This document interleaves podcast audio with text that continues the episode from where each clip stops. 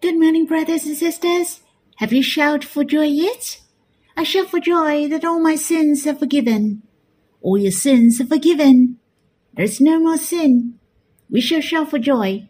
Free from sin, we're carefree. Truly, a man can live joyfully when he is free from sin. I have to give thanks to the Lord. We're no longer the slaves of sin. We are not bound by sin. We can live a valuable, full of love, and abundant life by the Lord. And the most precious is that we can draw near Him. There is no more separation. We are joined with Him instead.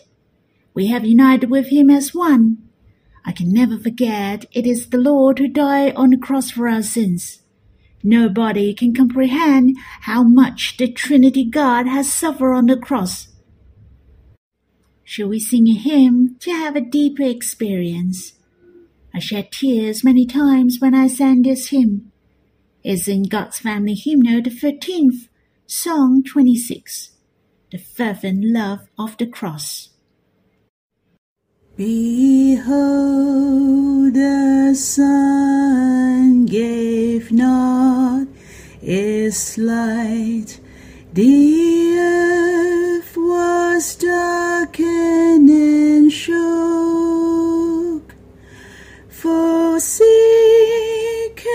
was God's beloved Son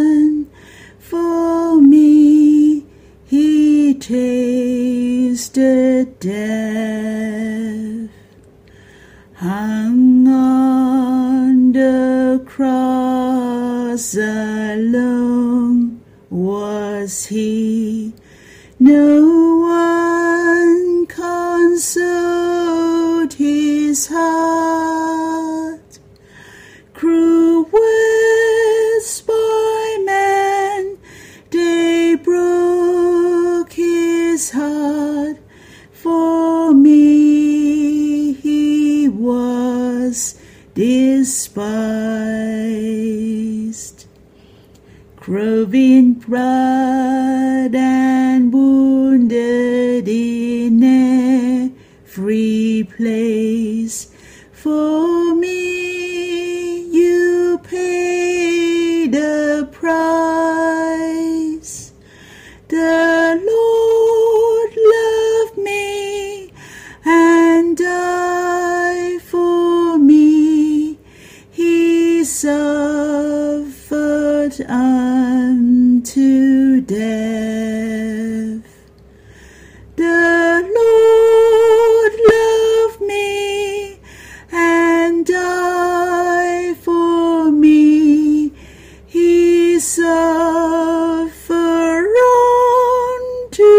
Death. Save me to well be yours. When I sang the first sentence of this hymn, heaven and the earth were in the dark. Seems there is a picture in my heart. It was the most severe and the darkest period in human history. God punished his son.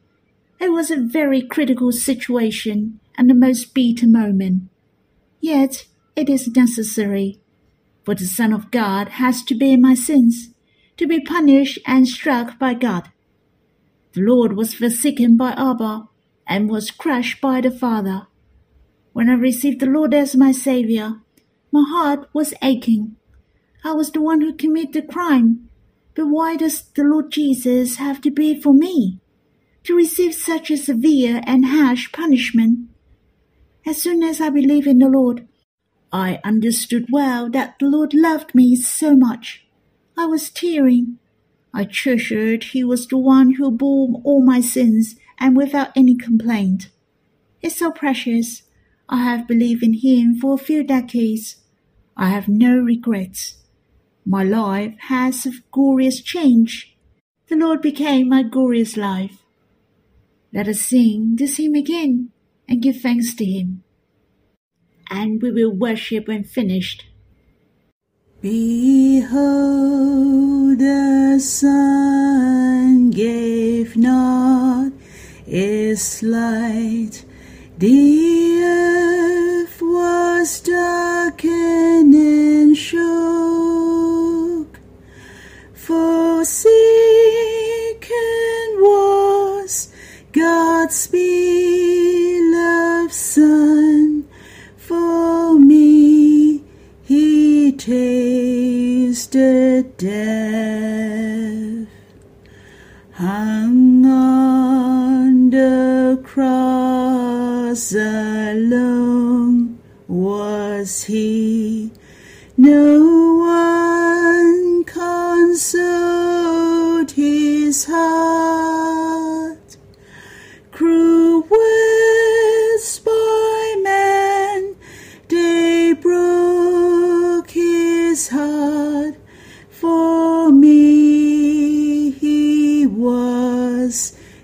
despised. Craving blood and wounded in every place. For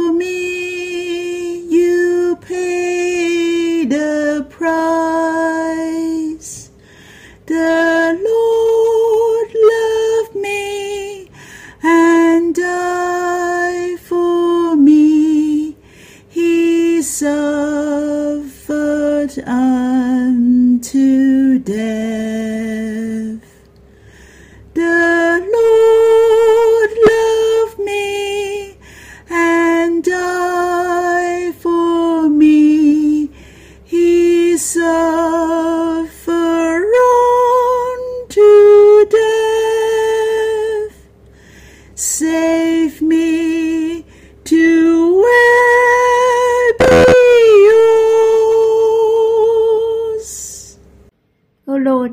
truly your love to us is the flaming love, is the very flame of the Lord.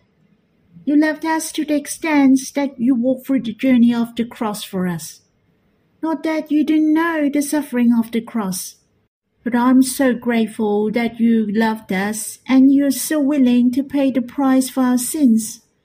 Our sins are numerous, and it is right for us to go to hell. Lord, thank you. You love us and die for us. I'm very grateful that I have to love you all my life. I hope you have some time to draw near the Lord. You can stop the recording and meditate how you're saved, the changes in your life, and give thanks to Him. And after that, you can continue to read the Bible with us. May the Lord bless you. Brothers and sisters, we'll read in Song of Solomon, chapter 8, verse 6. Shall we read these verses? Set me as a shield upon your heart, as a shield upon your arm. For love is strong as death. Jealousy is fierce as the grave. Its flashes are flashes of fire, the very flame of the Lord. As I have mentioned last time, the darling has an astonishing desire for the beloved. As you can see, she is more enthusiastic. She cherishes her beloved more and more. The darling asks her beloved to put her as a shield upon his heart in chapter 8, as a shield upon his arm. I've shared my inspiration towards the first sentence. How fearless she was, and I'm really envious of her desire to have a deeper experience with the Lord. I'm his, and he's mine. The relationship of belonging to each other is very meaningful. Not only does she belong to the beloved, it is like a seal upon his heart, in print forever. The greater desire is that the beloved is hers inside out and entirely. Her desire is to gain him completely. The darling asks her beloved to put her in his heart. In modern talking, the darling asks the beloved to put her in his heart. Simply speaking, her desire is together with her beloved heart to heart. And her desire is speaking of the depth of his beloved's heart as well. I can say our Lord thinks of us since the very beginning. His desire is to gain us as his darling love, to be heart to heart with him. We are the soulmate of the Lord. Our beloved has dwelled in our hearts. We united with the Lord in one spirit, who is even closer than the couple in the world. Two become one flesh. The darling has an amazing desire for the beloved because she truly knows him. She knows well what is the desire of her beloved. Thus, she dare to have such great courage to her beloved. She knows her beloved well, for she has the knowledge through her experience. She has tasted her beloved's love from chapter 1 to chapter 7. As you can see, the darling has gone through a lot with her beloved. They were in the inner chambers, the banqueting house, the vineyards. She was weak, but also there is time when she was strong. All these experiences have deepened knowledge and understanding of the darling towards her beloved. She has a good understanding of his love. We have read the compliments of the darling to her beloved. It was incredible, wasn't it? It was speaking of the glory of her beloved. For example, his head is the finest gold. His locks are wavy, black as raven, etc. All these are about the glory of the Lord. But do you know what is the greatest glory of the Lord? That's right. The love of the Lord is his greatest glory.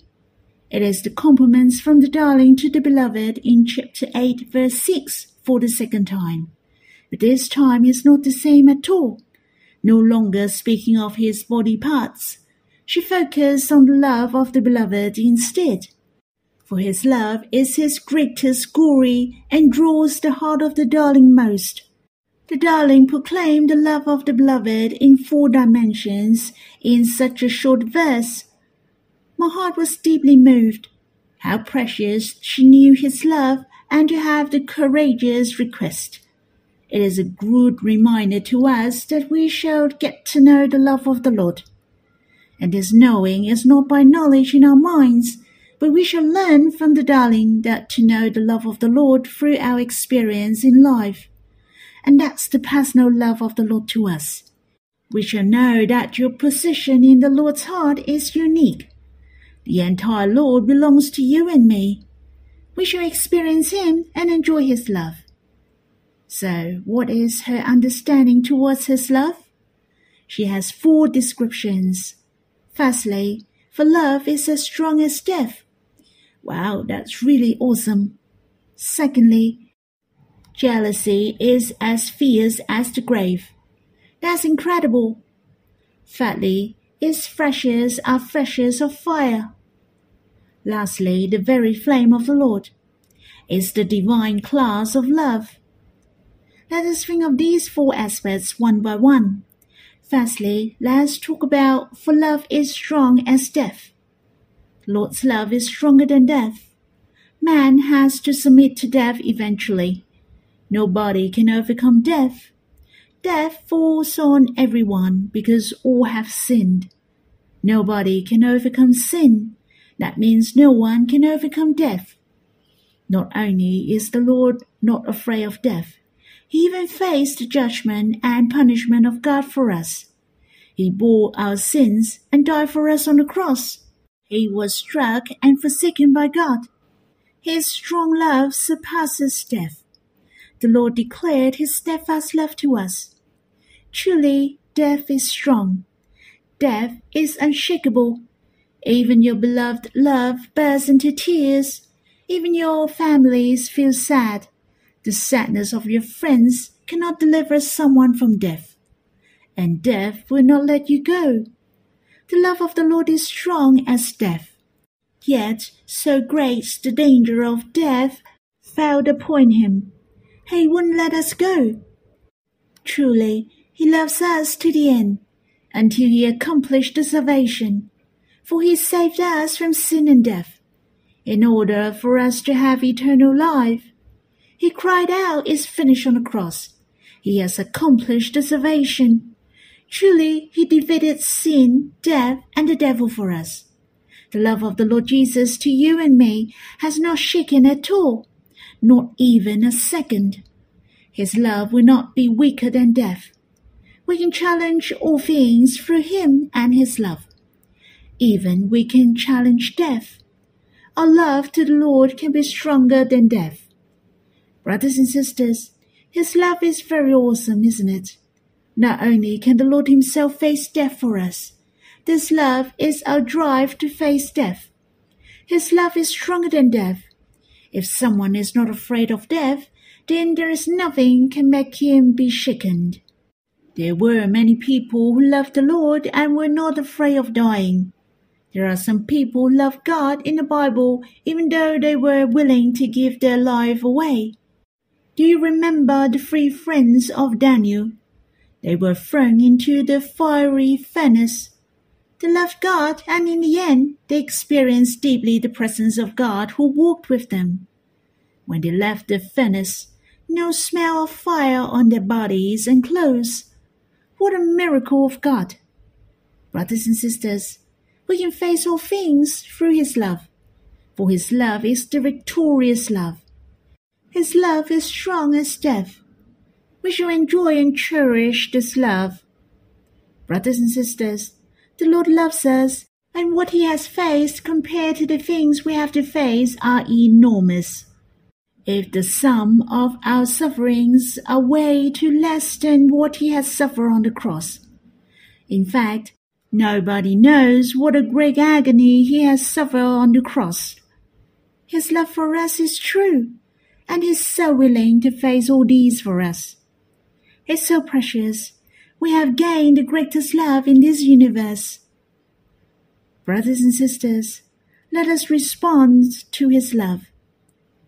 That's all for my sharing and to be continued. I hope you have some time to quiet before the Lord, to draw near him, and the greatest joy in life is to enjoy his love to you. May the Lord bless you.